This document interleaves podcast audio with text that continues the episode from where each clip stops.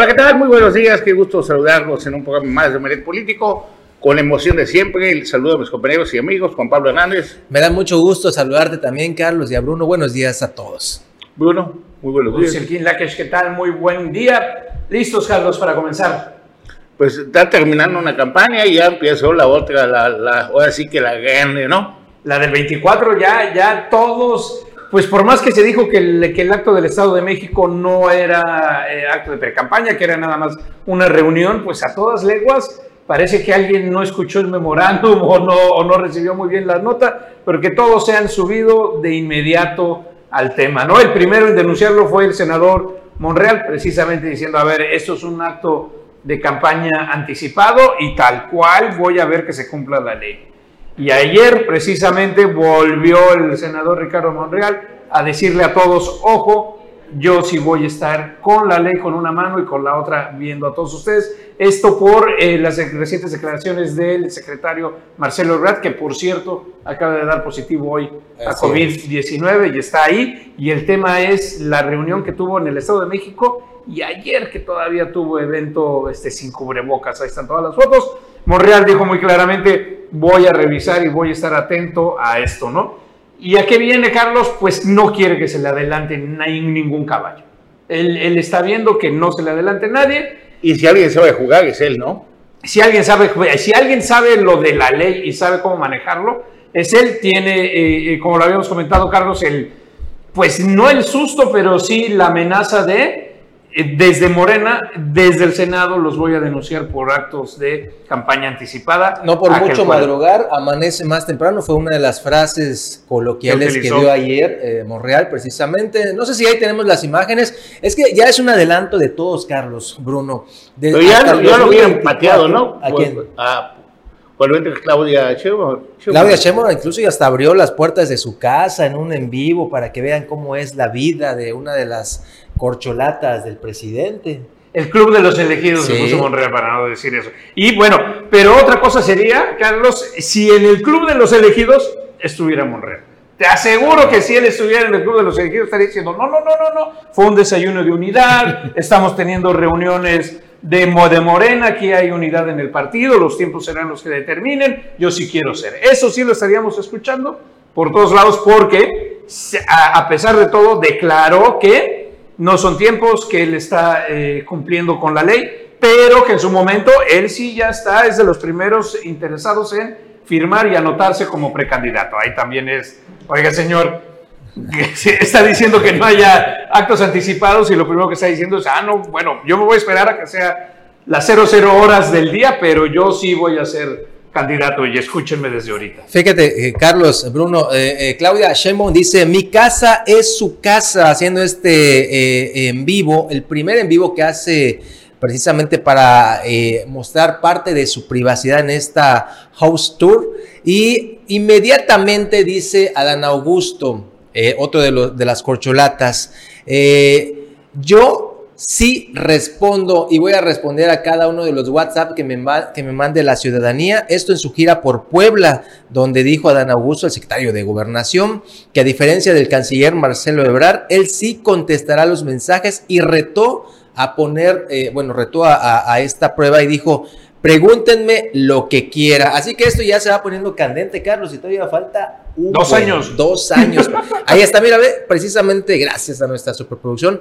Eso es lo que dijo la jefa de gobierno allá en la Ciudad de México, Claudia Sheinbaum, eh, donde hace este tipo de, de, transmisiones en vivo. No se quedaron atrás los demás. Ahí vamos a tener también a Marcelo Ebrard, que como dice efectivamente Bruno, dio positivo al COVID-19. Eh, Adán Augusto también ya dice, yo no me quedo atrás, voy a responder todos y cada uno de los mensajes.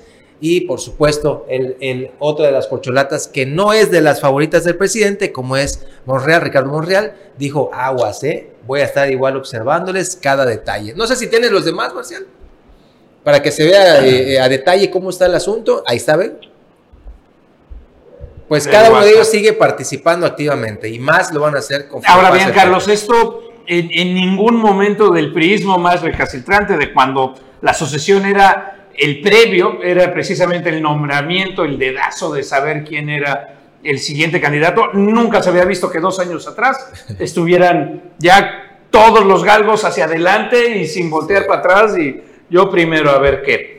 Complejo la situación, complejo la situación para el gobierno, para todo, porque pues entre política electoral y demás, ¿quién va a gobernar? queda para gobernar ¿Ah? justo?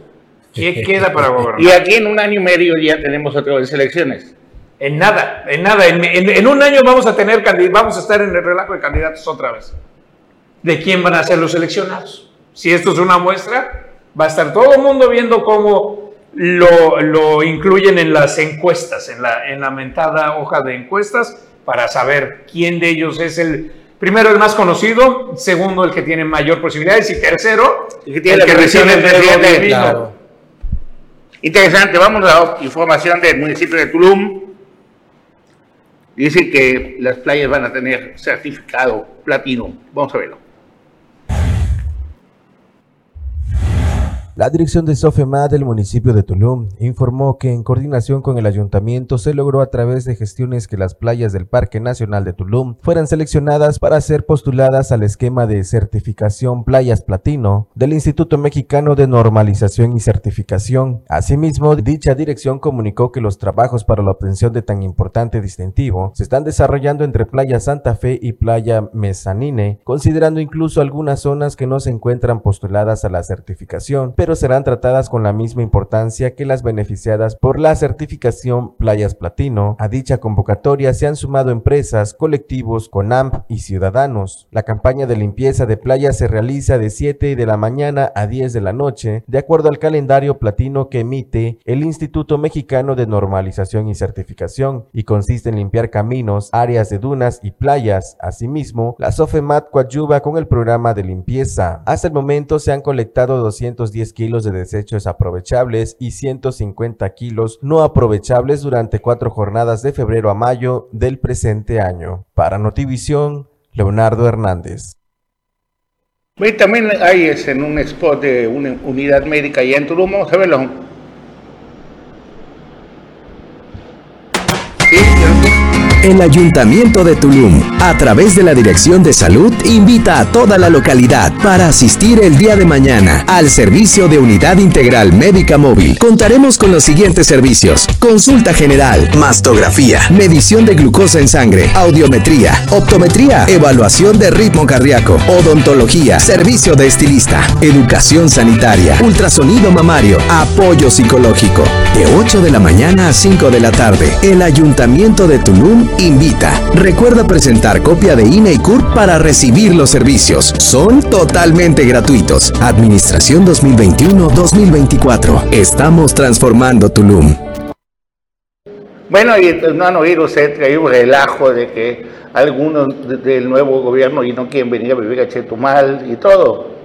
Pe- Pero todavía no hay anuncio de gabinete y ya estamos en el tema de el sur, ¿no? Bueno, y te voy a mostrar un A poco ver. por qué no quieren venir al sur. Vamos a verlo. ¿Cómo viven los millonarios ahí en Punta Cancún? Hoy me encuentro en Puerto Cancún, la zona más exclusiva de todo Cancún.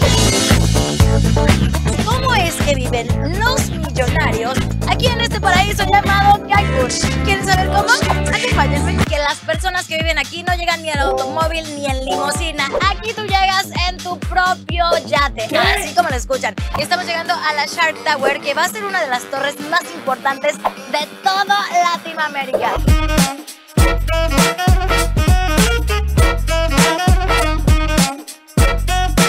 Ahora sí me encuentro al interior de la torre Shark Tower, aquí en la Marina de Puerto Cancún. Esta torre tiene 134 departamentos y son tan únicos que ninguno se parece. Cada uno tiene su único y exclusivo diseño. Vamos a conocer su interior.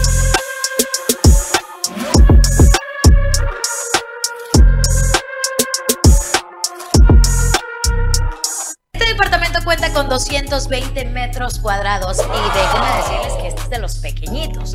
Porque todavía hay departamentos aún más grandes. Y es que al explorar este lugar no puedes dejar pasar la decoración que es bellísima. Obviamente para un departamento como estos necesitamos una cocina de alto impacto y de alto nivel. Fíjense los acabados, ya saben que a mí me encanta encantan los acabados de madera. Y aquí tenemos madera italiana. Vamos a ver una de las habitaciones. Chéquense el tamaño de esta habitación. Antes de pasar a la cama, quiero pasar de este lado porque me atrajo la luz, la luz me llama.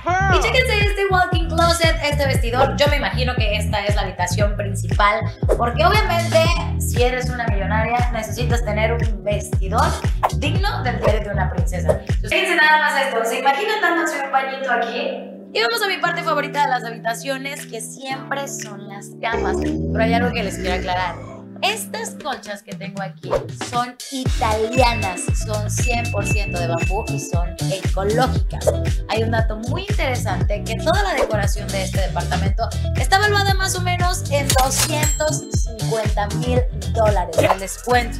Y ya tienen arriba del 85% de las unidades vendidas. Comenzaron bajita la mano en un costo de 500 mil dólares y ahorita te cuestan más o menos un millón de dólares.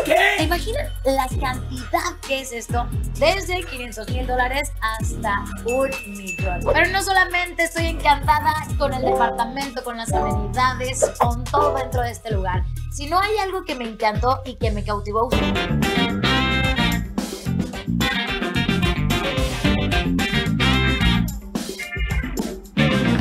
Esta área es tan exclusiva que incluso tiene su propio centro comercial. Si tú eres millonario, vives por aquí, no tienes que salir a ningún otro lugar porque la tienes a un ladito de tu casa. Puedes encontrar tiendas exclusivas, restaurantes, bares, antros y todo lo que necesitas para no tener que salir de este complejo. Sin duda alguna, esta es una de las mejores plazas que yo he visto en todo México. El día de hoy vivimos un poco de lo que viven los millonarios, desde cómo se transportan, cómo viven y en dónde hacen sus compras. Bueno, pues ¿Qué te digo, Pues- Carlos? Nos pues tendrás sí. que prestar Ah. un medio de transporte marítimo para poder ir allá. Ya, ya no, ya no quiero ni salir del canal, hombre. Ah. Ya no quiero ni salir del con la canal, inundación, con aquí la- con la inundación y las tablas hombre, del ahí y- podemos y- llegar. Y de verdad ahí estaba platicando con la producción mientras veíamos estas imágenes para, para ver nuestra, nuestra ciudad de Chetumal. De verdad creo que hay que meterle más porque ya no, ya ni, ni ganas de salir de ahí a recorrer nuestras Inundación calles, sí ¿eh? tenemos ahí, lleg- llegada, llegada en embarcación sí hay. Ah, bueno, sí, la que mostramos ayer, Las que mostramos, justamente. bien interesante. Vamos a ver quiénes van a venir al gabinetazo, quiénes van a formar ese gabinetazo de la gobernadora eh, electa. Así Sí. es. ¿Ah? Que es, que es ya la gran, la gran inquietud y el gran movimiento saber Ahí son. aparece ya Jorge Carlos Aguilar Osorio. El topo, eh, sí. eh, ap- también fíjate que se ha mucho. Héctor Contreras. Santiago Nieto también se ha rumorado que podría mucho. venir a Quintana Roo al tema de la Secretaría de Seguridad Pública o en su defecto a la Fiscalía de Justicia, ¿eh? donde pues sabemos que el actual fiscal general pues vence su periodo hasta el 2027. Pero, pues, Pero, pues- pues, también enfermaron a Carlos, A Carlos. Alberto Escalera, ¿no? Arturo Álvarez Escalera, efectivamente. Sí, lo hicieron renunciar. Sí, eso, eso, quien hace la ley hace la manía, Así es. ¿no? Correcto. Bueno, pues vamos al corte, regresamos en un momento más en No me le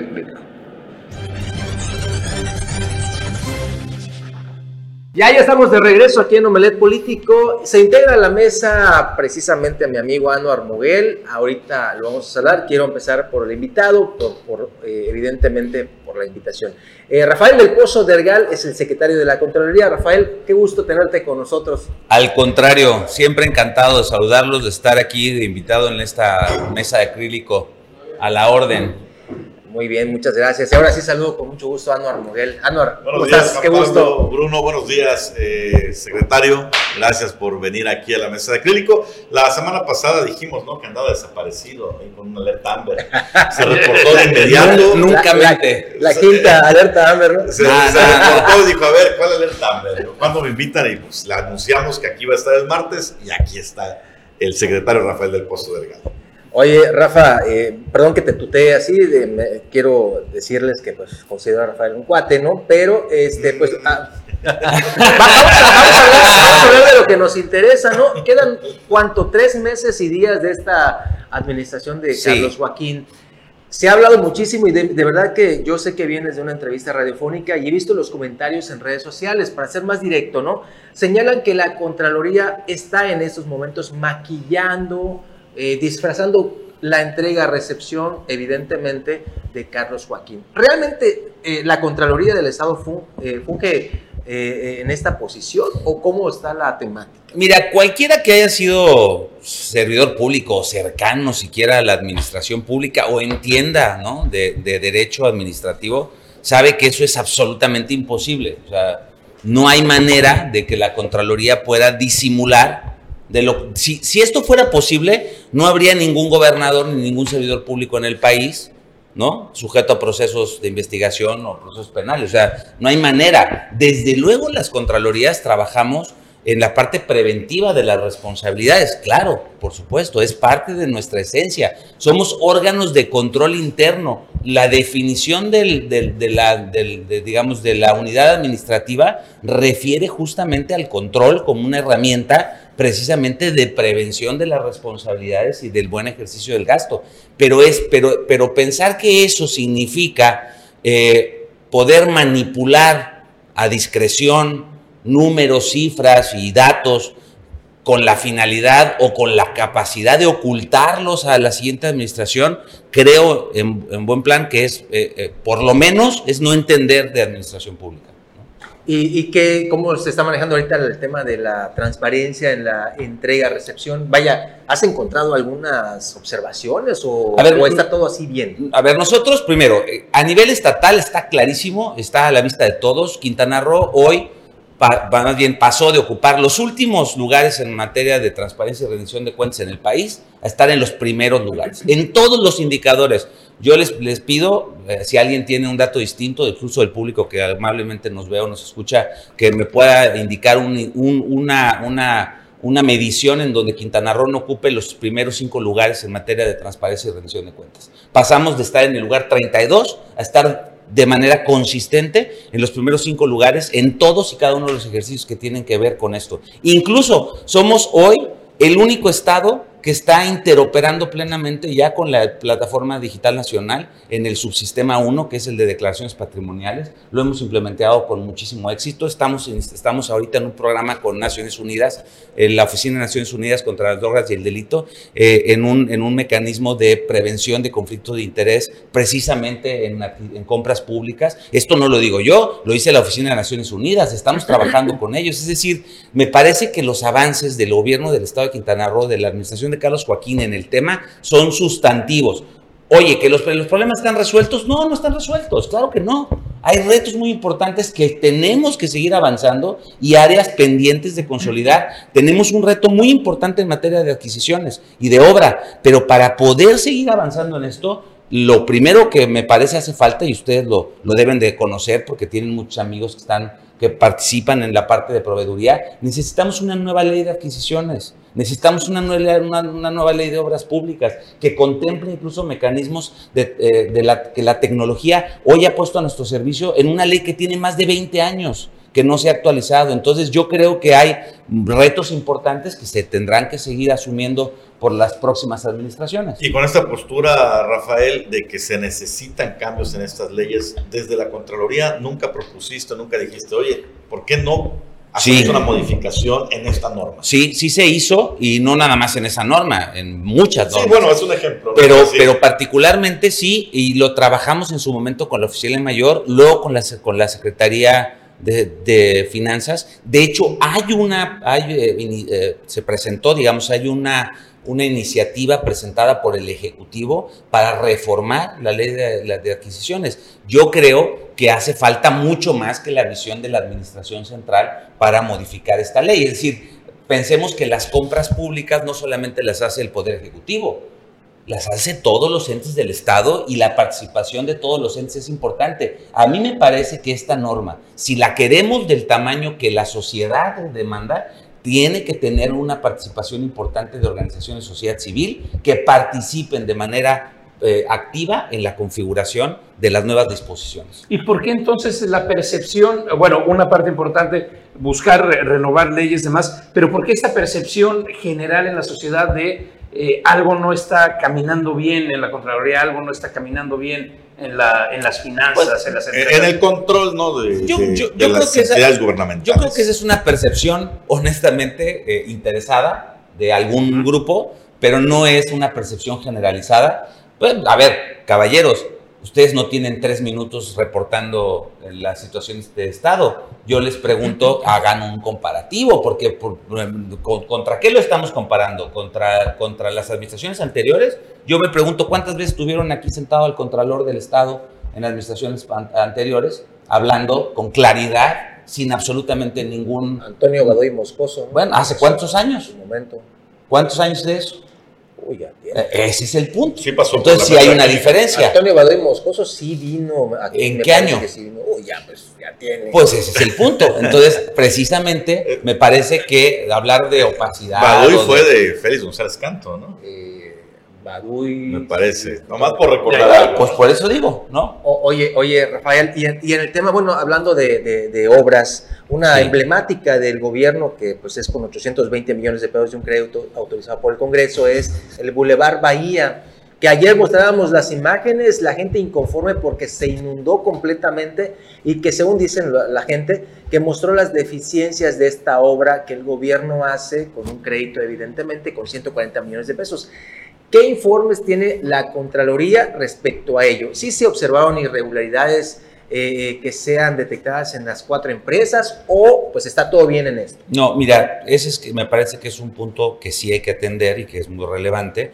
Yo traigo aquí algunos, algunos datos que aprovecho la oportunidad de comentarlo con los ciudadanos. Efectivamente, son 820 millones de pesos en total. Ajá, Es sí. la, es la autorización que dio el Congreso en el decreto y eh, tenemos que la Contraloría en el, en el propio decreto nos establece que nosotros tenemos que hacer una certificación, una revisión de todas y cada una de las obras, garantizar que, que las obras se hicieron conforme a las calidades ¿no? y conforme a las, los conceptos que se contrataron. Para esto, la Contraloría tiene hasta el día 20 de agosto del presente año para concluir los trabajos. Ya estamos trabajando con, con la Secretaría de Obras Públicas en la inspección física ¿no? y financiera del avance de todas estas obras. Tenemos ahorita un avance de más o menos el 65%. Eh, se, trabajó en, Bacalar, se hicieron seis obras, Benito Juárez 1, Cozumel 3, Felipe Carrillo 8, Isla Mujeres 2, Morelos 8, Lázaro Cárdenas 5, Otompe Blanco fue donde más obras se, eh, se decidió, eh, fueron 14 obras y además el monto más importante, 312 millones de pesos, dividido en 14 obras, es decir, no es una sola, es. no es una sola obra, son 14 obras que tienen un avance físico, ya de- al día, digamos, de ayer, que fue cuando me entraron la información, del 92.40%. El y- promedio de las 14. eh, sí, sí, ya exactamente. Y el, el financiero del 85%, 85.9%. Esto es relevante porque anteriormente se preestimaban y se pagaban por adelantado. Ahora eso no sucede. Ahora no se paga lo que no se recibe. Y no se sanciona a esas empresas que dijeron, no, pues vamos a terminar el Boulevard el 30 de marzo. Sí, pero en algunos Y- casos tienen prórrogas los contratos. Los, por ejemplo, es muy común que en la obra los días de lluvia, ¿no? Siempre se restan de los, de- o, se, o se suman más bien al final, porque Por- son periodos que no se puede, en los que no se puede trabajar eh, los frentes, ¿no? De- y obviamente, pues es algo que no depende del contratista, ¿no? De la empresa. Eh, quiero comentar respecto del tema de, de Malecón Chetumal, que está dividido en cuatro tramos. Efectivamente, tenemos, el último tramo tiene, es el que tiene el menor porcentaje de avance físico. No está terminado, o sea, sí hay, sí tenemos todavía trabajos pendientes. Eh, en- en lo, de, lo de las lluvias de estos días son, claro que son lluvias atípicas, se tendrá que, eh, me parece que ponen a prueba si la, no, sol- no, no la, no la decisión de la obra, ni necesariamente lo, de la calidad de la misma, sino muchas veces son los proyectos. Es decir, quizá no sea un tema de la ejecución de la obra, sino un asunto que tiene que ver con el proyecto que previó o no previó a lo mejor un pozo de absorción, alguna pendiente o algún otro elemento que evite que, la, que el agua se acumule y por eso se inunde en la zona. El compromiso ah, lo hago formalmente en esta mesa y frente a los ciudadanos de- de- del municipio de hacer la revisión de manera personal y ver que si lo que procede es la sanción, que se aplique la sanción y desde luego con mucho gusto yo mismo me encargaré de, de informarles a ustedes para que lo puedan publicar o decirlo públicamente eh, eh, cuál fue el resultado de esta, de esta revisión, particularmente de algo que no podríamos eh, prever, es decir, tiene que suceder el fenómeno para poder este, evaluarlo, ¿no? Entonces, eso sí lo, lo haremos con mucho gusto.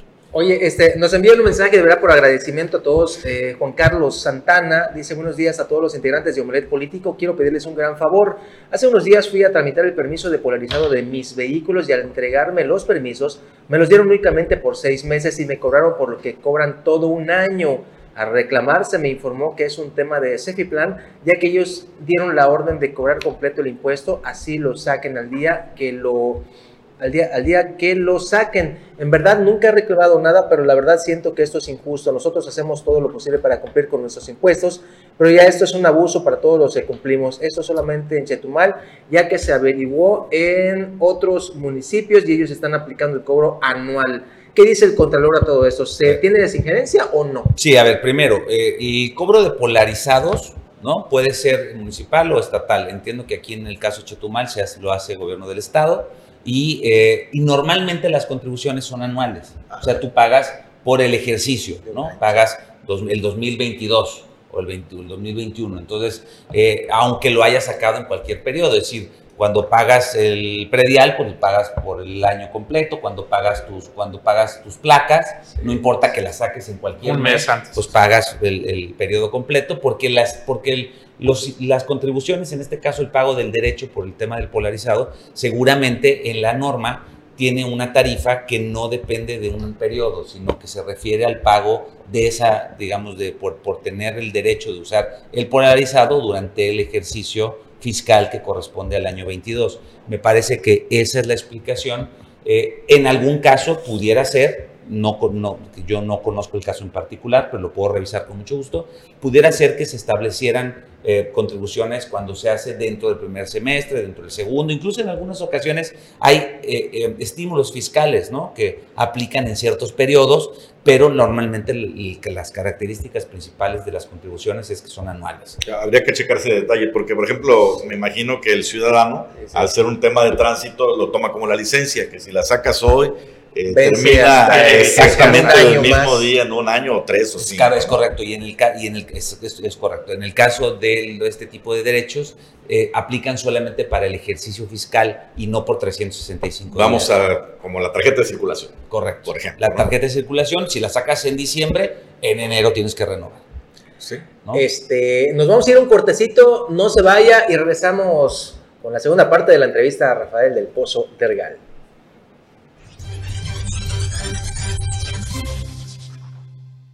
Estamos de regreso aquí en Omelet Político con el Contralor Rafael del Pozo Dergal. Y bueno, eh, pues vamos a continuar platicando sobre lo que viene. Eh, Contralor, ¿cuáles son las responsabilidades o irresponsabilidades en las que pudiera fungir un secretario de la Contraloría? Y finalmente el periodismo también es un, es un ejercicio de, de revisar la historia, revisar el pasado. Y vimos, por ejemplo, que en la administración anterior en el cierre, que tú la conoces perfectamente porque tomaste como contralor las riendas eh, mientras estaban las denuncias interpuestas por, por el gobierno en contra de la administración anterior, pues dentro de los medio embarrados salió también el del titular de la Contraloría de ese entonces. ¿Cuál fue la situación y cómo garantizar que esa situación no se repite en este fin? Mira, yo, yo estoy convencido de que hay un antes y un después en el, en el tema de las Contralorías en el país con la entrada eh, en operación del Sistema Nacional Anticorrupción. Eh, esto significó un cambio eh, en las responsabilidades que se le, que tenía históricamente los órganos internos de control, también de la Auditoría Superior del Estado, de la Federación, la creación de unidades administrativas nuevas o de entes públicos nuevos como el Tribunal de Justicia Administrativa, que Quintana Roo no tenía Tribunal de Justicia Administrativa, ahora tenemos un tribunal también, desde luego, la de la Fiscalía Anticorrupción, que también es de nueva creación. Es decir, con todo este proceso vinieron la creación de, nuevas, de nuevos entes públicos, de nuevos responsables, de distintos tramos ¿no? en la administración. Esto no pasaba anteriormente. De hecho, la nueva Ley General de Responsabilidades Administrativas modificó incluso los plazos de la responsabilidad pública. Anteriormente, las responsabilidades no graves, bueno, ahora no graves, eh, anteriormente las no patrimoniales prescribían en un año, hoy prescriben en tres, y las patrimoniales pasaron de una prescripción de tres años a una prescripción de siete años. Esto me parece que es muy importante, puesto que además no es un plazo que empieza a correr a partir de la comisión del ilícito, sino a partir de que se deja el cargo. Entonces, el, margen, digamos, el, marco de, responsabilidad al que estamos sujetos los servidores públicos hoy es un marco mucho más amplio, con un catálogo mucho más claro, que no depende además del ánimo de quien gobierna en turno, sino que además, al ser una ley general, es decir, que tiene aplicación a nivel nacional, y las autoridades que revisan los actos de las autoridades también son a nivel nacional. Es decir, hoy, si, si, la Contraloría inicia un procedimiento de responsabilidad y eh, determinara a través de una calificación que se llama informe de presunta responsabilidad, que antes no existía, hoy sí, ese informe de presunta responsabilidad que determinara, por ejemplo, que el, que el servidor público no es responsable, quien presentó la denuncia tiene hoy facultades para inconformarse respecto de esa decisión de la Contraloría y esa decisión es resuelta por el Tribunal de Justicia Administrativa. Es decir, el sistema de pesos y contrapesos que hoy existe en el país ayuda muchísimo a la lógica de eh, ir eh, resolviendo el, problema, el grave problema de impunidad que tenemos en el país. Oye, Rafael, el, caso de impunidad, eh, cuando inició esta administración hace ya algunos años, precisamente una de las, de las mecánicas era eh, ese tema y hablábamos de que inclusive se ponían hasta letreros decían eh, se desfalcó al gobierno con 11 mil o 13 mil millones de pesos y demás y todo esto, ¿no? En la administración de Roberto Borges. ¿Qué pasó con ello? ¿Cuánto se ha logrado recuperar de toda esa gran cantidad? Estamos hablando de 13 mil millones de pesos cómo se recuperó, eh, eh, eh, cuánto se recuperó, cuánto hay en Hacienda, en bienes, no Mira, lo voy a decir con absoluta claridad. los montos a los que llegamos, tanto el auditor superior del Estado como la Contraloría, fueron montos similares, alrededor de los 11 mil millones, ese dato que dices es el, es el que yo tengo más o menos registrado. En los mecanismos a través de los cuales se puede buscar la recuperación de esos recursos son diversos. ¿Por qué? Porque las denuncias también son diversas. Es decir, no es lo mismo el daño patrimonial que se causó, por ejemplo, pues, presuntivamente, quiero ser muy claro en esto porque no voy a, voy a cometer el error de señalar responsabilidades donde hay presuntas responsabilidades por el debido proceso. Lo hemos dicho desde el día uno. Donde se presumió responsabilidad, por ejemplo, por la venta a precios menores de propiedad inmobiliaria del Estado, se presentaron las denuncias y en algunos casos, hay un caso en particular, eh, que ya se indemnizó, eh, la persona regresó, eh, digamos, indemnizó, pagó lo, lo, que el monto patrimonial del que fue responsable como servidor público y así se ha ido haciendo en muchos otros casos. Pero no es lo mismo esto que, por ejemplo, donde se presume que hubo compras ficticias, por ejemplo, el arrendamiento de maquinaria, que en su momento se denunció es una naturaleza diferente. El tipo de, digamos, el tipo de delito es distinto. Ahí se presume que participaron empresas en donde se simularon contrataciones y donde, donde el dinero fue literalmente desviado. Yo he sostenido en esta mesa y en muchos otros foros que lo que sucedió en la pasada administración solamente tiene posibilidades de resolverse a través de los esquemas de, justicia penal en materia federal, particularmente en, en la CEIDO. ¿Por qué? Porque tiene todos los elementos que hacen presumir que hubo delincuencia organizada, es decir, mecanismos a través de los cuales se utilizaron empresas y diferentes personas, incluso muchas de ellas no solamente participaron en Quintana Roo, participaron en Veracruz, participaron en Chihuahua, ¿no? Se ha acreditado, todo eso se hizo de conocimiento del aceido y a través de los mecanismos eh, de, digamos, el acceso que como autoridad investigadora de delitos tienes. Es decir, si yo le pido información, lo he dicho mil veces, si yo le pido información a la, a la, a la Comisión Nacional Bancaria y de Valores, no me la otorga, porque yo no, como, como eh, autoridad administrativa, no tengo atribuciones, me lo tendría que autorizar un juez. eh, esos asuntos están denunciados ante la Fiscalía. Incluso se habló hace mucho tiempo de un contrato que hizo la Contraloría para, para buscar justamente activos en el extranjero a través de un despacho. Es el resultado de la investigación de ese despacho. Yo mismo remití el informe a la Unidad de Inteligencia Financiera, a la CEIDO, a la, a la Auditoría Superior de la Federación, es decir, a las autoridades que tienen las herramientas para investigar la comisión de delitos y poder dar con los responsables que tienen los mecanismos de vinculación interinstitucional con otros países para ubicar si hubo eh, transferencias de recursos al extranjero o hay incluso adquisiciones de, de- de bienes inmuebles en otros lados que se pudiera lograr la, la recuperación. ¿De cuánto, Es- hablamos, ¿De cuánto hablamos en ese, en ese el, el monto total de lo que nosotros presumimos que se desvió es el que tú dijiste, Ajá. 11 mil millones de pesos. no se ha recuperado. No, a ver, se ha, se ha la naturaleza de la recuperación tiene dos, digamos, dos grandes grupos. Uno es el resarcimiento, Sí. que no es la recuperación formal, es decir, no es, no es, eh, no, no es te regreso el dinero, sino es la sanción económica que deriva del ejercicio irregular de la función. Ahora, la recuperación del dinero significaría que eh, a través del mecanismo penal, me explicó, se logra eh, acreditar el delito y entonces se repara el daño, que es distinto. No es lo mismo la reparación del daño que el pago de la multa que es resultado de una ah, actuación irregular. Las atribuciones que tiene la Contraloría del Estado, las- la, la Contraloría de la Federación, las Contralorías, están vinculadas a multas, no a reparaciones del daño. La reparación del daño es una, es jurídicamente materia, responsabilidad. Por eso, por eso incluso se crean las fiscalías anticorrupción, por la naturaleza de esa responsabilidad y de esa responsabilidad que tiene que ser, eh, digamos, acreditada y eh, eh, solicitada por el, por el fiscal. Pero, este pero caso, con ¿no? todas estas denuncias, toda esta información que has provisto a las autoridades federales, ¿qué ha pasado? Todo ha seguido, ustedes saben que los asuntos siguen en curso. Lo que no hemos el error que no hemos cometido en esta administración ha sido que por hablar de más,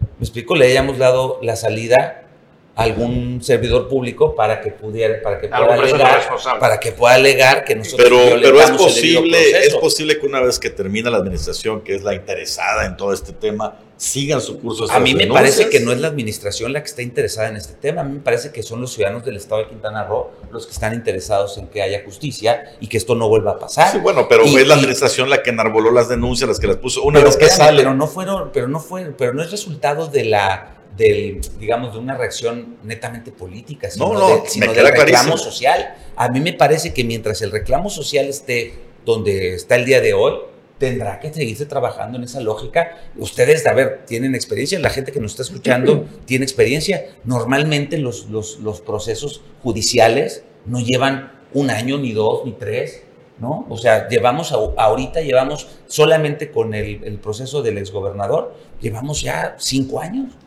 Ya vamos para, ya vamos para el sexto año, hace cinco años que, que está ese proceso. No, no eh, prescriben estas denuncias. pues el, a ver, el servidor público, el ex servidor público está todavía sujeto ¿no? al proceso en materia penal, como lo están otros varios. Ahora, claro, hay, eh, digamos que las reglas del proceso penal y, la, y las razones por las que una persona puede estar eh, eh, en prisión preventiva ¿no? Eh, son distintas de cómo funcionaba anteriormente. Me parece que, que- que en el sentido correcto, es decir, mientras, mientras lo que debe privar es la presunción de inocencia y solamente en las resoluciones es cuando me parece que las personas deben ser privadas de su libertad. Pero lo que quiero decir es que hoy hay denuncias que todavía no se terminan de resolver. Y, la, y, y- y voy a poner otro caso. Ustedes ubican perfecto el de la estafa maestra.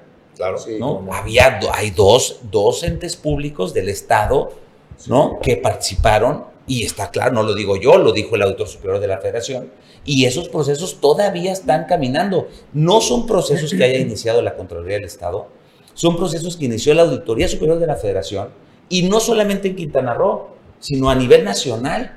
Y la pregunta es, ¿ya se resolvieron? No, ¿por qué? Por el lado de complejidad que tienen esos procesos. ¿Son procesos que están con- cerrados, concluidos? No, son procesos que están en, en- en marcha, que están todavía en, en vías de resolución. Eh, eh, lo- los, los, catalogados eh, como borgistas que estuvieron presos, ¿cuánto eh, entregaron al Estado en esos procedimientos resarcitorios? No entendí la pregunta. Sí, los que estuvieron encerrados. Los funcionarios que Los estuvieron funcionarios presos en algún momento, encerrados ¿cuánto presos. dinero pagaron ¿Cuánto entregaron al Estado Mira. en un proceso de re- resarcitorio? Vía administrativa, vía administrativa, como reparación del daño, porque, porque hubo una confesión Ajá. en el proceso y se reparó, digamos, el daño.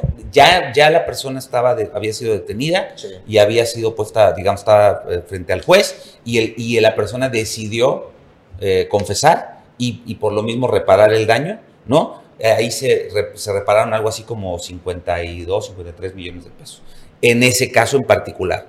Que yo... ¿En total? Espera, de, la, de lo que se reparó vía administrativa, es decir, donde la Contraloría tuvo conocimiento porque fue una confesión, no fue una sentencia, ¿no? Es decir, sentencias como tal, entiendo que la fiscal anticorrupción, que sería buenísimo que la pudieran invitar, ella tiene los datos de lo que se ha condenado por vía reparación del daño. Esa información, cuando yo fui después de presentar las denuncias, eh, presenté mis escritos y solicité copias de los expedientes para adicionarlos a las carpetas de investigación de la Contraloría, la fiscal decidió, me, me contestó, tengo los oficios, donde dice que la Contraloría no es parte del proceso penal.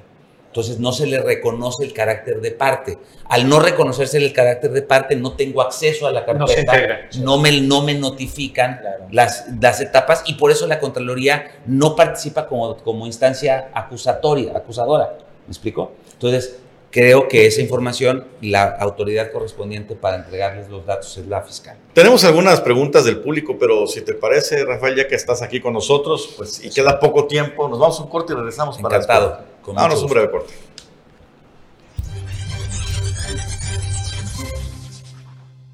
Bueno, pues continuamos aquí con el Contralor. Llegan mensajes del público y nos dice por aquí, pregunta del público para el Contralor. Hubieron en este gobierno diversas denuncias contra funcionarios como Tony López, Fernando Méndez, Manuel Lamilla, quienes contrataron empresas muy dudosas o presumiblemente fantasmas según reportes en medios de comunicación. ¿La Contraloría a su cargo solapó algún acto de corrupción en este gobierno? Esa es la pregunta que llega del público. Bueno, es público, ¿no? Está y conocido de mucha gente en Chetumal que la Contraloría no solamente no solapó, sino que eh, sancionó servidores públicos. De hecho, hemos, llevamos más servidores públicos sancionados de esta administración que de la administración anterior. Eso lo he informado de manera puntual al, Congreso, cada uno de los, eh, glosas en las que me ha he tenido la oportunidad de comparecer. He informado los números de los servidores, del número de servidores públicos sancionados. Y ya esta administración, es- esta administración de Carlos Joaquín ha sancionado más servidores públicos de su propia administración, ¿no? Que incluso los que fueron eh, llevados a, ante procedi- a procedimiento de la pasada. ¿Dónde puede ver A la- Manuel, la a- gente? a Manuel Lamilla se le sancionó. Incluso a Pepe se le sancionó. ¿no? A Edwin se le sancionó por el tema de los uniformes. Recordarán que el asunto fue aquel tema de que el asunto que se presentó en la Contraloría fue el tema de la, de la, de la compra de los uniformes y la entrega tardía de los uniformes. La empresa pagó casi 11 millones de pesos por la entrega tardía de los uniformes. Nos preguntan también qué pasó con el tema de Juan Pablo Guillermo Molina, quien fue secretario de Finanzas, y no se ha actuado en consecuencia. ¿Cuál es el él. tema? Porque, a ver, a ver, hay una cantidad de N de investigaciones que, está, que siguen su curso. Es decir, la Contraloría lo que hizo es lo que tenía que hacer, igual que la Auditoría del Estado. Presentar las denuncias. Y no pueden prescribir estas denuncias contra el secretario. de Cuando se presentan las, las denuncias, si prescriben, es responsabilidad de las autoridades investigadoras, porque queda bajo su responsabilidad la integración de las carpetas de investigación. O en su caso, pronunciarse y decir, oye, se revisó, se analizó y no se encontraron elementos probablemente constitutivos de delito. También, pero no sé si esto ha sucedido, pero yo no ubico ninguna manifestación de la Fiscalía en el sentido de que no se haya acreditado. José Hernández pregunta yo a Facebook, ¿por qué desapareció la oficialía mayor? ¿Fue por manejos indebidos y corrupción? No, yo creo honestamente que es un tema de, de- es una definición política y administrativa, es decir, eh, eh, hay muchos estados que apostaron en los últimos años a este esquema en donde las, las- la- el área financiera y de oficialía mayor se, se unieron. El propio gobierno federal, ustedes recordarán que unificó las... las Pero no fue para proteger ahí a Manuel Alamilla que pues andaba pues con muchos temas polémicos. Pues yo, a ver, por- pensar que, que la fusión de unidades administrativas puede llevar a, a, la protección es un error también de comprensión de cómo opera la administración. Es decir, Manuel, yo, ¿no? cada uno, de Joanet, cada uno de los servidores públicos que, que, que, hemos estado en esta administración, somos y seremos responsables de lo que hayamos hecho o dejado de hacer ¿no?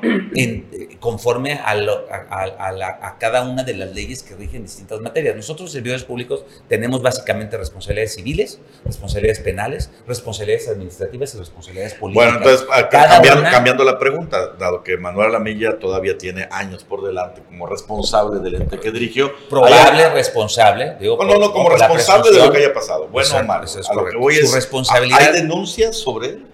La, lo, que, lo que se presentó en la, en la Contraloría ya se resolvió. Que fue el tema de los uniformes. Básicamente, sí. De, si conocen otro asunto. No, no, por eso estamos preguntando. Sí, a ver, el asunto por el que se denunció fue el tema de los uniformes y se sancionó. Las definiciones administrativas para la fusión de la CEFIPLAN con la Oficina Mayor no tienen que ver con y no podrían incidir en las responsabilidades de los servidores públicos, porque cada quien es responsable de lo que firmó independientemente de que ahora ya no sean las, los expedientes de una dependencia y se vuelvan, se pasen a otra. ¿no? Pues esta, este, este Estado ha visto la fusión y la escisión constantemente de unidades administrativas y eso no tiene, no toca la parte de responsabilidades. Son cosas diferentes. Ahora, ahora bien, la próxima administración no se va a llevar ninguna sorpresa con la siguiente Contraloría dejando Yo lo que creo, de verdad lo creo, es que todos los servidores públicos del Estado estamos obligados a actuar de manera legal.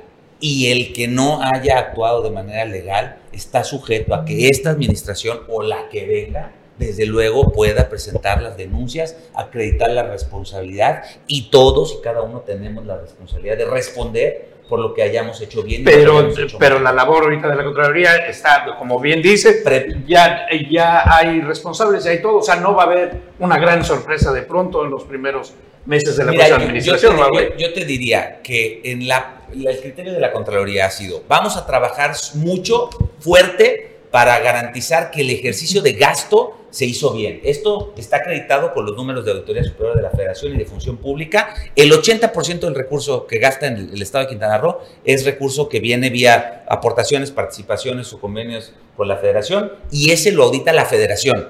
Ahí hemos mejorado de manera muy consistente. ¿Dónde tenemos pendientes importantes? Tenemos pendientes muy importantes en el tema de ventanilla.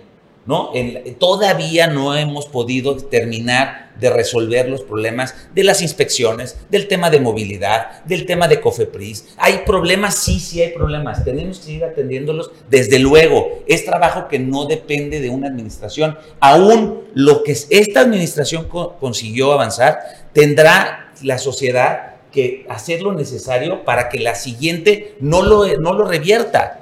Que lo, el proceso siga adelante en, en, positivo, mejorando cada uno de los temas. Rafa, eh, se acabó el tiempo, te agradecemos muchísimo y ojalá que nos puedas visitar en los próximos días para esos temas que quedan pendientes. Siempre un gusto, siempre agradecido, muchas gracias a todos, cada uno, gracias a los que nos ven y nos escuchan. Y pues ya con ello terminamos Omelet Político para el día de hoy. Bruno, muchas gracias. Gracias. Eh, Anuar, nos mañana. vemos el día de mañana. Buenos días.